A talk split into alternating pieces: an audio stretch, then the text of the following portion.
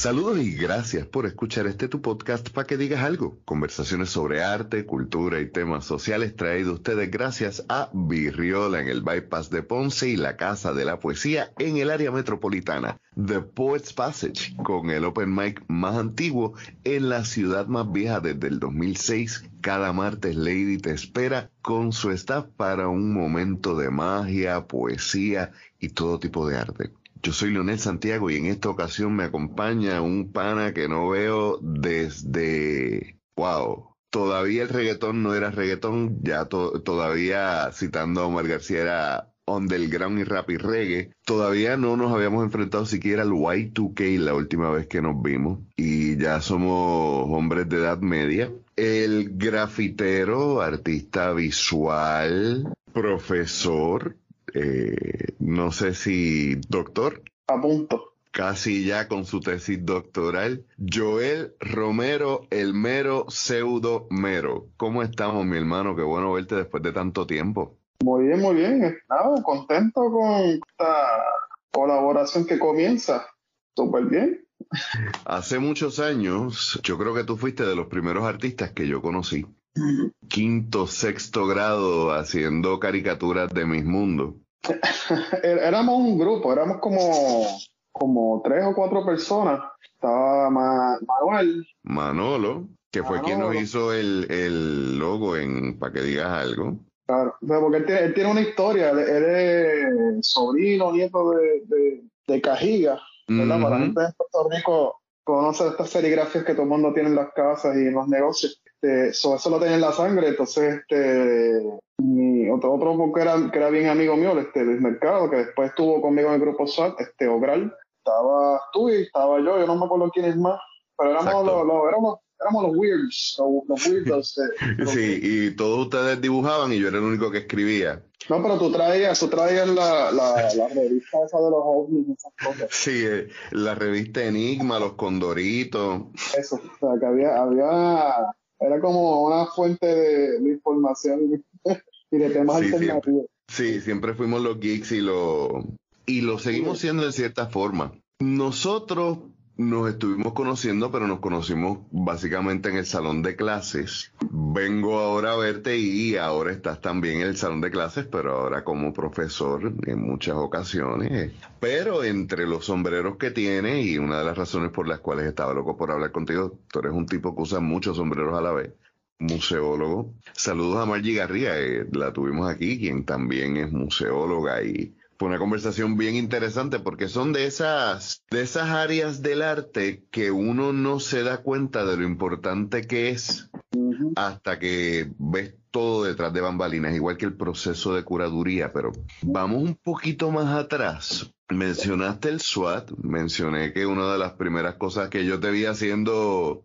de hecho, la primera vez que yo dije, Dios, yo conozco a ese tipo, fue en una en el programa En la punta de la lengua del Canal 6, que estaba una exhibición y tú estabas parado en una columna y tú eras la, la pieza en ese momento. No recuerdo si decía artista plástico o grafitero. Y fue de las primeras veces que dije, contra, puedo ver la personalidad de este tipo de chamaco saliendo en esa genialidad y en esos juegos de lo que es arte y las reglas de esto, pero ¿Cómo tú empiezas a enamorarte del arte como tal?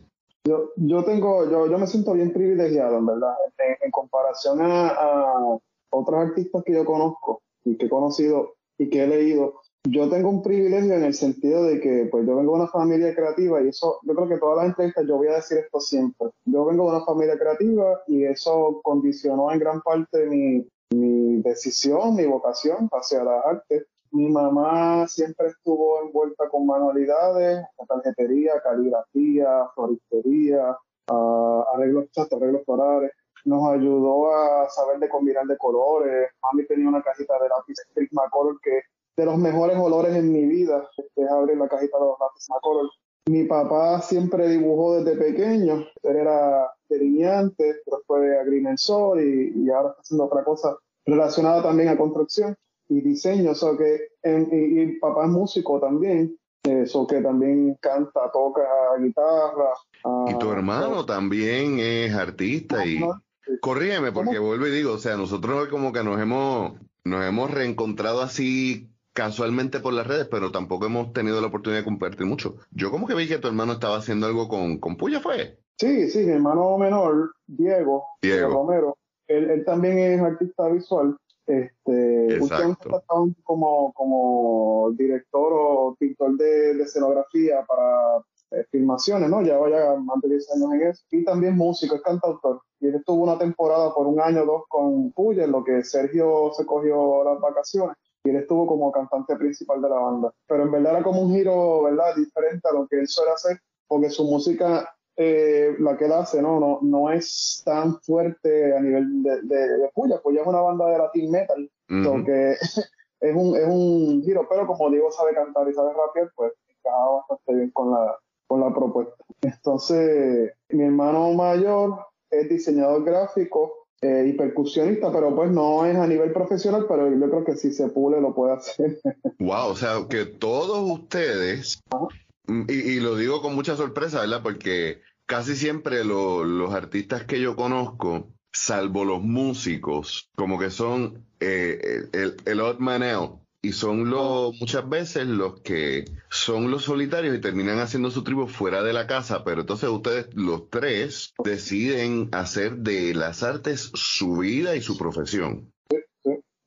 Y como tú mencionas, el hecho de que tú vengas de una familia que promueve eso, definitivamente no creo que hubieras tenido mucha dificultad como tuvimos nosotros, a, eh, muchos de nosotros, el, al explicarle a los padres como que yo quisiera vivir de las artes Sí, por ejemplo, cuando una, una anécdota que, que, se dio muchas veces, este, a mí me encantaba acompañar a mami a las tiendas, porque pues mami, mami, esa era su, su, salida semanal, entonces a mí me encantaba acompañarla. Y generalmente, tú sabes que los niños lo que hacen es que van a, van a buscar juguetes y van a buscar, este, qué sé yo, cualquier cosa, ¿no?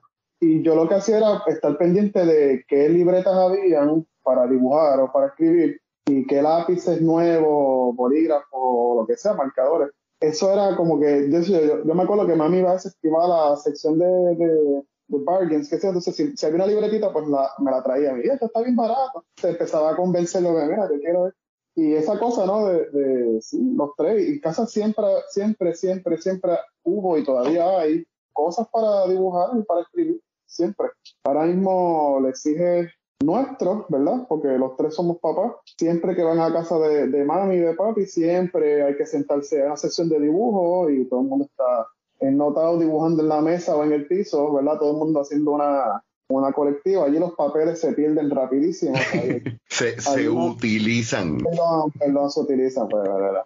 Yo, pues, lo, yo lo digo por mí, ¿verdad? Porque yo, yo voté papel, he votado papel en esta vida y los que me faltan. ¿Eres de votar los bocetos? Estoy aprendiendo a hacerlo. Estoy aprendiendo a hacerlo porque yo guardaba todo. Las últimas tres mudanzas que he tenido han sido tres mudanzas importantes, así que me ha ayudado mucho a depurar y a tomar decisiones de votar, votar obra, inclusive obra final, obra que se exigió destruirlas y votarlas, sí. Dice eso y me duele. No, pues es, un, es, una, es, una, purga, es una purga. Es una purga y, y en verdad es, es, un proceso sanador también porque pues llega... El, romperla termina siendo como que también un último performance de uno. Exacto, sí, sí, sí. Al final, al final este eh, eh, te ayuda a, a, sentirte más liviano. Por ejemplo, es como la gente que tiene el pelo largo por mucho tiempo y de momento se rapan la cabeza. Tú te sientes, aunque tú dices, diablo, mano, ¿por qué lo hice después de tantos años de investment? Tú sabes, y de momento me siento más liviano. Son unas energías que, que uno libera, sí. Sí, sí, y, y pues la, la, las tres mudanzas grandes que he tenido en los últimos años eso, eso ha sido clave. Es difícil, que eso es lo último que hago antes de, mudar, por la resistencia. Sí, no, y este, también porque lo vas pensando, repensando, quizás hay alguien que, que, la quiera rescatar. Ahí, ahí, es bueno porque regalo, regalo varias cosas y las que no, pues se van. Voy a estar pendiente de tu próxima mudanza.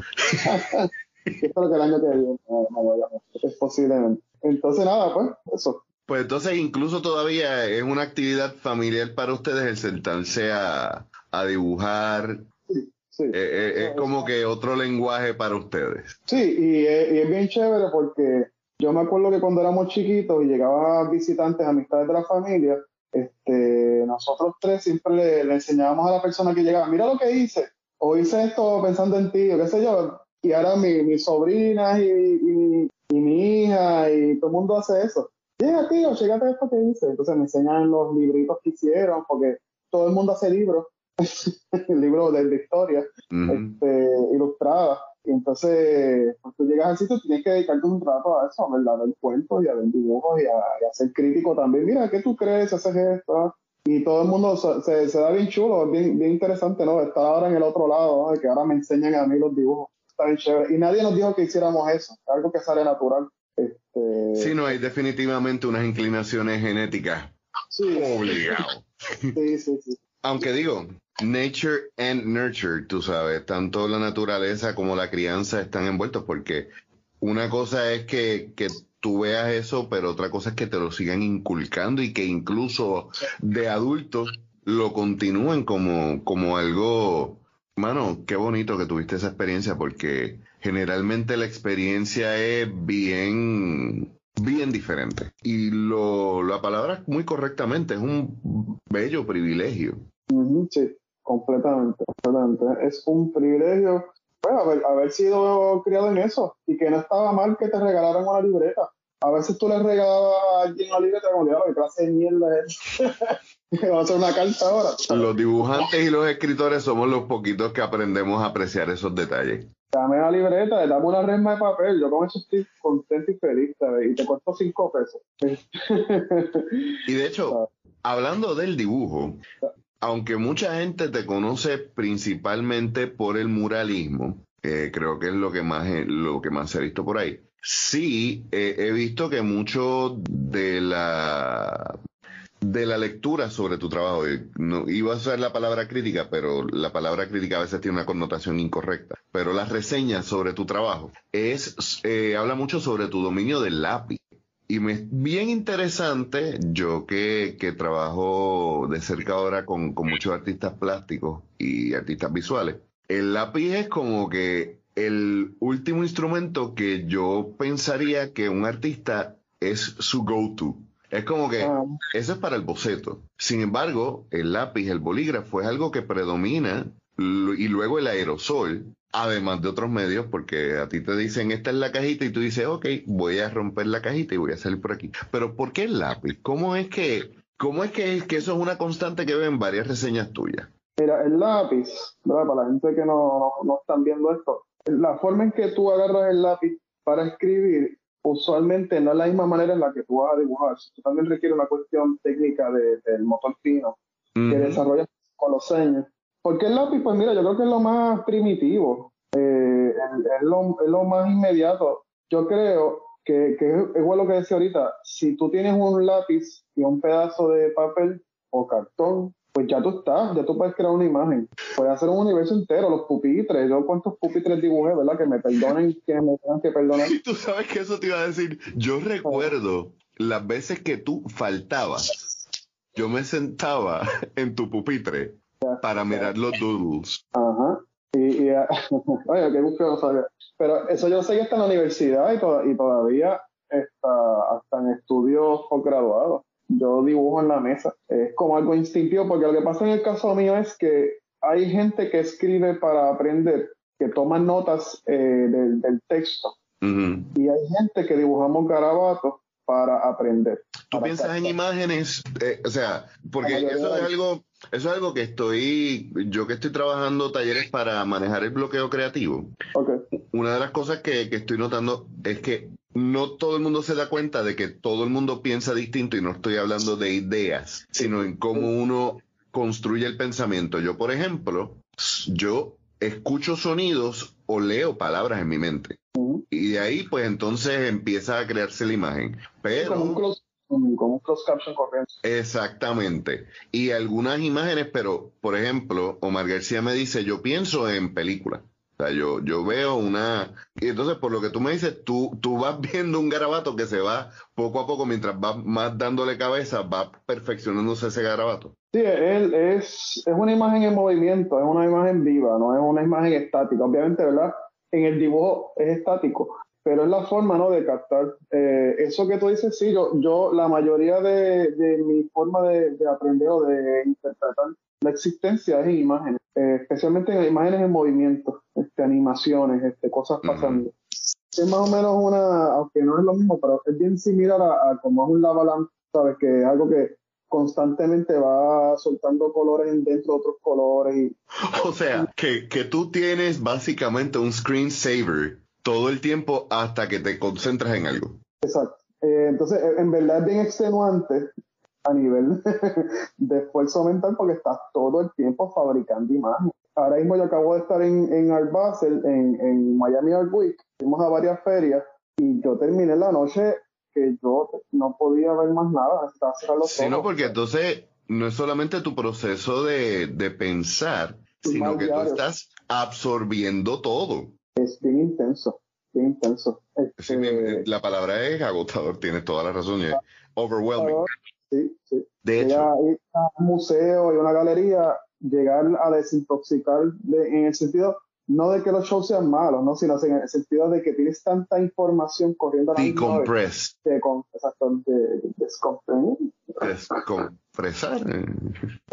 Gracias a la colonia por esos anglicismos hermosos. Este, no, de hecho, te iba a comentar, hay un fenómeno psicológico bien curioso que se llama hiperculturalemia. ¡Wow! Y sé esa palabra porque la usé para el título de un poema. Y es un fenómeno bien curioso que ocurre en una cantidad bien pequeña, principalmente de turistas, cuando van a un sitio que siempre han soñado con ir, pasa mucho específicamente con París, que van al Louvre y es tan sobrecogedora la experiencia que pueden marearse, pueden, tú sabes, se le pueden doblar las rodillas, y, puede ser como que un pequeño ataque de pánico. Y entonces lo que tú me estás diciendo básicamente es eso, tú, tú sabes, tan y tan sobrecogedor a un punto porque que tú quizás necesitas como que sentarte en un sitio donde tú estés un solo color para... De hecho, eh, eh, eso, eso tengo dos cosas. Una, generalmente los lugares donde yo vivo, eh, yo trato de que tenga, tenga los menor, la menor cantidad de arte en las paredes y que si es blanco o gris neutral, mejor. Todo lo contrario de lo que yo hubiera imaginado. Mis muebles tienen poco o ningún patrón, eh, o si son patrones son bien sencillos, porque es estímulo. Yo todavía hoy me acuerdo de patrones de los Z de cuando tenía como cinco años. Yo, a mí me pasa, pero es que yo tengo tendencia a OCD. Pregunta por curiosidad personal. ¿Sabes lo que es la sinestesia? Sé, pero no, no te puedo decir en detalle. Ok. Eh, la sinestesia es cuando hay una situación en el cerebro donde dos o más sentidos se cruzan y escuchas un sonido y hueles algo, ah. eh, ves un color y te da un sabor. ¿Tú no tienes una situación así? Sí, sí, sí, sí. Ah, eh, ok. Entonces, ya sabes entonces por qué es incluso más sobrecogedor. Sí, sí, sí. Sí, sí, porque una cosa me lleva a la otra imagen y olor y olor, eh, sonido con, con algo, sí. Pasa mucho. Entonces, otra experiencia que yo tengo es cuando yo empecé a, a coger el, a, usar el graffiti como una cosa con propósito. Porque al principio, pues como toda la gente que hace graffiti, tú lo haces porque pues, te gusta. eh, digo, ¿verdad? Antes del internet, ¿verdad? Ahora mismo, pues la gente quiere ser rockstar y qué sé yo, quiere ser este, Sí, no, este, cualquiera coge una, una lata de Harris Paint y piensa que va a ser Banksy. Eso podemos hablar más adelante. Sobre, sobre las dos cosas, sobre Harris Paint y sobre Banksy. Este... ¿Pro o anti-Banksy? Yo ahora mismo siento que estoy este, dudando seriamente de Banksy, de sus intenciones y, y sus técnicas. Yo no me atrevo a decir que estoy en contra, pero no estoy a favor en un noventa y pico por ciento. Yo creo que tú y yo vamos a tener que tener varias conversaciones, pero continuamos. Vamos a dejar ese, ese punto, ese etapa abierto. Deja, deja otra. Pues la cosa es que no, el, el, cuando yo empecé a hacer el graffiti como una cosa, como estudiarlo para hacer algo y para comunicar algo y continuar, ¿verdad? Este, profundizando. Más allá de hacer un bombing. Sí, más allá de hacer bombing, más allá de, escribir tu nombre, si te ves, no sé cuánto, que todavía lo hacemos, porque pues, la vida es así, los vicios son fuertes de dejar la cosa es que yo tengo un amigo que me prestó dos libros de graffiti. Eran los primeros libros que yo veía en mi vida y de hecho el internet estaba empezando, o sea que mi, influencia con el graffiti era, experiencial, si esa palabra existe, este, y no era pues no era externa. Yo pasaba y veía los grafitis en Carolina y Santurce. Este, Exacto. Tu, tu conocimiento del graffiti quizás pudo haber tenido alguna influencia de algún video de hip hop o qué sé yo. Pero no. Como poco, pero lo tuyo no fueron los trenes en New York, fueron los edificios abandonados en Santurce.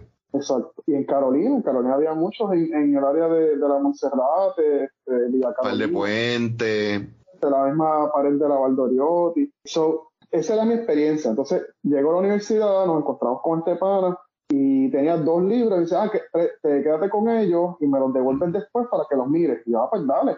Ese día yo fui como, yo era ya un adulto, un joven adulto, pero yo llegué a mi casa como corriendo, con una emoción y me siento a ver esos libros y los, eran dos libros gordos de grafiti internacional, especialmente de Europa y Estados Unidos. Este, y eso mira imágenes, imágenes, imágenes, imágenes, imágenes. Me volví loco, yo no pude dormir esa noche. Y al otro día estaba tan emocionado. O sea, yo, creo que yo pasé dos noches sin dormir bien, pensando, absorbiendo, asimilando.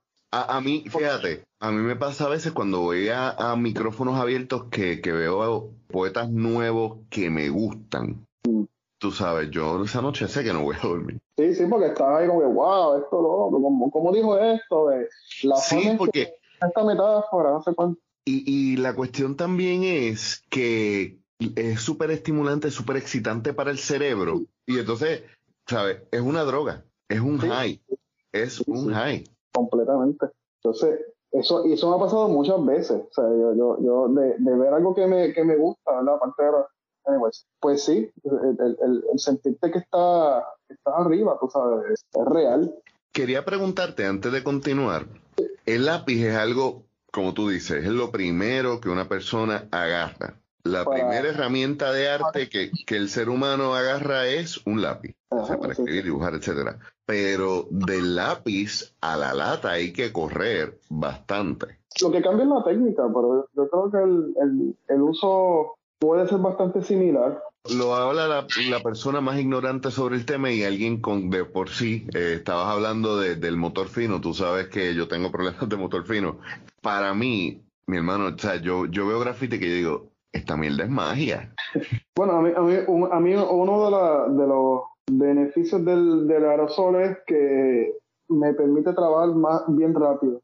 Yo, por ejemplo, soy una persona bien ansiosa y me gusta sacarme la idea lo más pronto posible para hacer otra, no es por ¿verdad? poner para acostarme a dormir, para hacer otra. Tienes un catálogo en backlog. Sí, siempre están ahí a punto de salir. eso que el aerosol me permite mucho esa, esa inmediatez, ¿verdad? Esa cosa. Pero no, el, el caso del, del, lápiz, lo bueno es que te permite hacer líneas, es lo principal, pero también puedes hacer manchas, puedes, puedes crear sombra con ellos.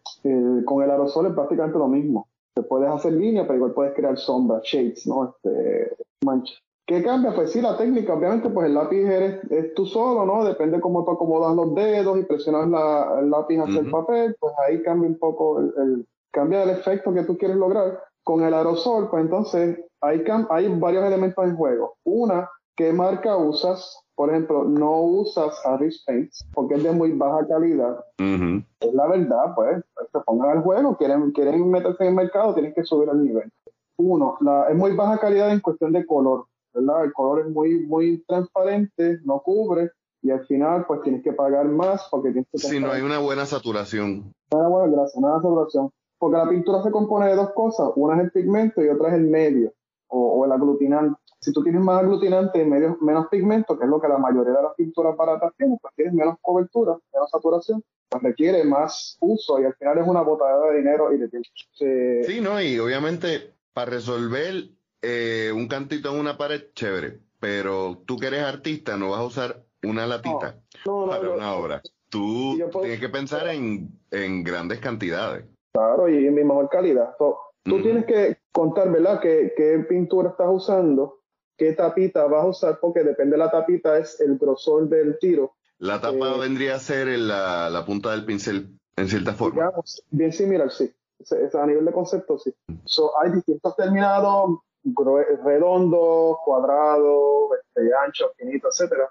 La otra es la distancia de la pared con la lata la otra es la rapidez con la que lo pasas, bien rápido o bien lento, y la otra es qué tanto tú presionas, ahí que viene la parte difícil de qué La precisión del dígito. Exacto, qué tanto tú presionas con tu dedo la tapita del, de la So, hay ¿verdad? varios elementos en juego para poder tener presión. Eso toma años. ¿Ves que no es lo mismo?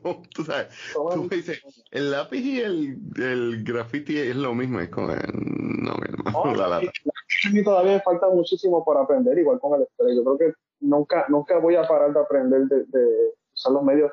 Hay unas cosas que tú puedes decir, sí, los domino, sí tengo control de ellos, ya puedo hacer difuminaciones en lápiz que se ven bonitas, que, que, que transicionan bien. Puedo usar varias técnicas, eh, del lápiz, puedo usar, etcétera, etcétera, pero yo creo que todavía me faltan cosas por aprender. Pero en gran parte tiene que ver con mi, con mi ansiedad, ¿verdad? Con, con mi ganas de hacer las cosas más rápido. Eh, si, tú pudieras clonarte y pudieras, pudieses hacer cuatro o cinco obras a la vez, sería, sería un poquito más conveniente.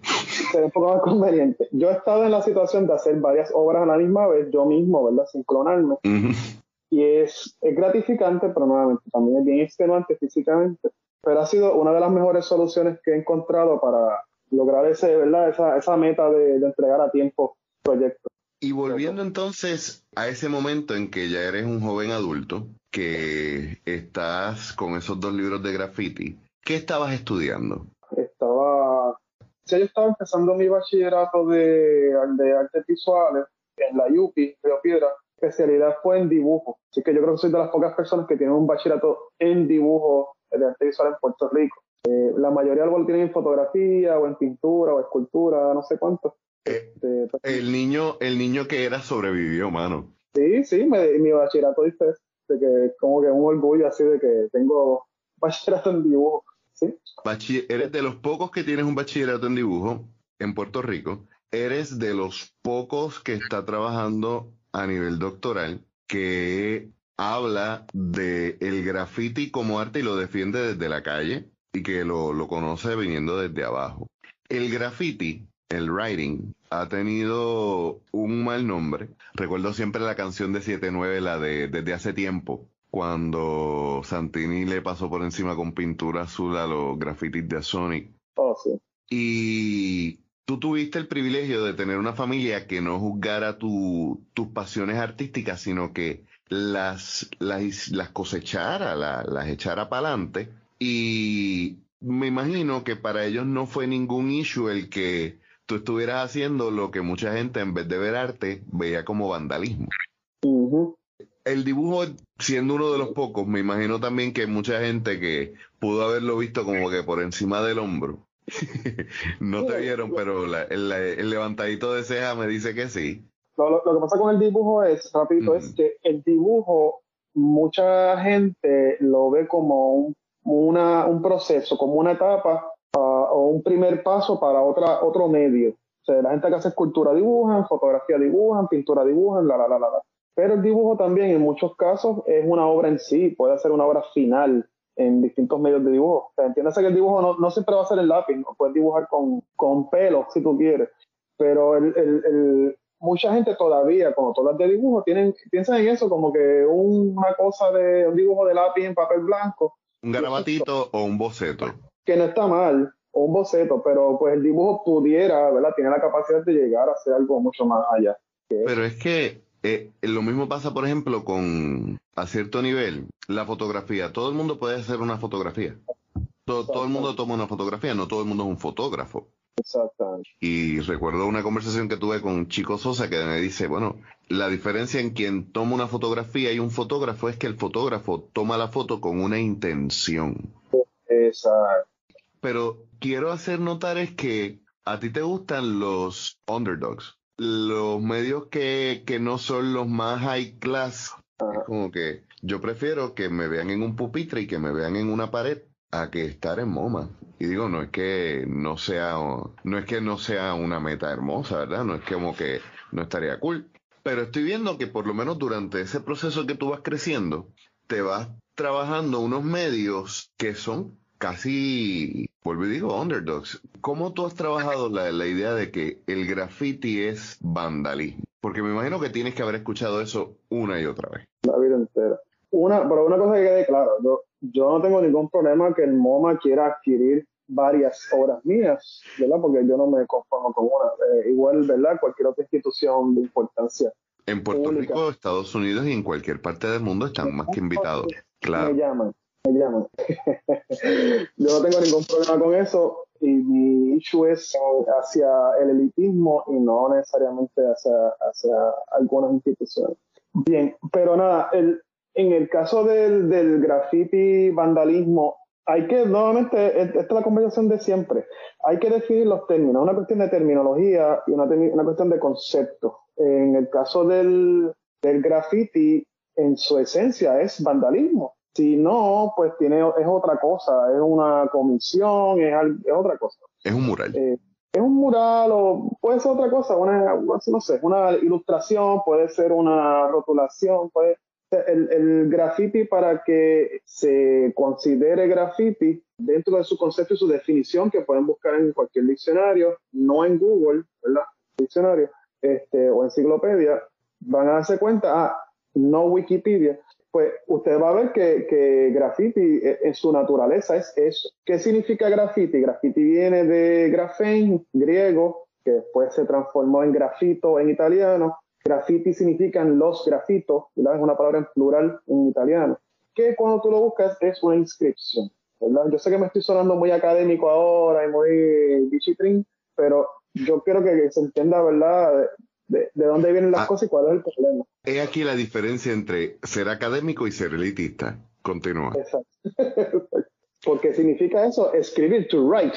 Por eso es que en, en, el, en, en inglés, en Estados Unidos, ese término de graffiti es un término que salió después, después de los 70 y 80. Mucha gente que empezaron en esa época de los 80 y 70 no se hacen llamar grafiteros, se hacen llamar writers, o escritores de graffiti. Hay un, hay un pana, Blaine, ¿verdad? Que es una de las instituciones del graffiti en Puerto Rico. Él se hace llamar style writer, ¿no? Como escritor de estilo o escritor con estilo él no se hace llamar grafitero y él lo dice y lo deja claro siempre. Y esta es una persona que está bien versada en lo que es la historia del graffiti porque él estuvo en el Bronx en ese momento. De hecho, él tenía el programa de la voz del hip hop en la universidad donde, ¿verdad? Era más música, pero pues había unas cosas.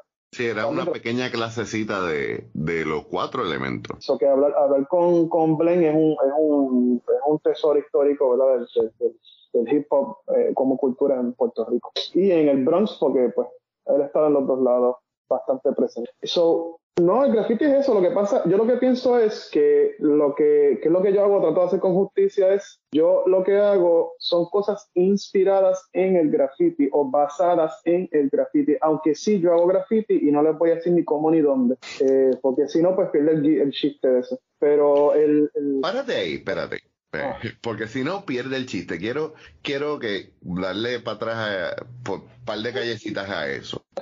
El writing, graffiti, que obviamente es mucho más, sale de la cultura hip hop, aunque es parte de la cultura hip hop. Al igual que cada elemento dentro de esa subcultura, tiene una subcultura con sus reglas escritas y no escritas. Y ya hablas que para que se considere graffiti, tiene que haber un elemento de ilegalidad, que obviamente porque es, un arte que es contestatario, es anti-establishment. Hablamos del writing y que se le llama writing porque en realidad comienza como una forma de, de firmar y empieza con la creatividad de las letras. Por eso hay gente que dice, ah, eso es un montón de líneas ahí al garete. No, no, no, mira, si tú ves bien, esto es una L puesta desde esta perspectiva, esto es una, y, por y así lo hacen. Pero entonces dice, yo todavía hago graffiti, pero no les voy a decir ni cómo ni dónde porque pierde el chiste. ¿Tú todavía tagueas o, o simplemente haces el graffiti y lo dejas sin firmar? Yo todavía hago graffiti. ok, continuamos. Continuamos. Y vamos a dejarlo hasta aquí el día de hoy. Me parece que es un excelente momento para detenernos a desemboñar lo que hemos estado conversando con Pseudómero. Eh, como siempre, en las notas del episodio encontrarán los enlaces para contactar a nuestro invitado, además de los enlaces para visitar también a nuestros auspiciadores. Y por último, les recordamos que pueden suscribirse a nuestra página en Patreon, patreon.com slash pqda y también que nos pueden visitar en paquedigas.com donde tenemos nuestro enlace para el podcast, tenemos los enlaces para nuestras redes sociales. Próximamente estamos trabajando el blog y por último nuestra tienda. Las camisas, las tazas, los artículos que tenemos ahí, todos tienen arte diseñado por eh, artistas boricuas, valga la redundancia. Y 100% de nuestra ganancia van directamente a artistas puertorriqueños, por lo cual comprar en nuestra tienda es invertir en nuestra cultura. Yo soy Leonel Santiago y nos escuchamos la semana que viene.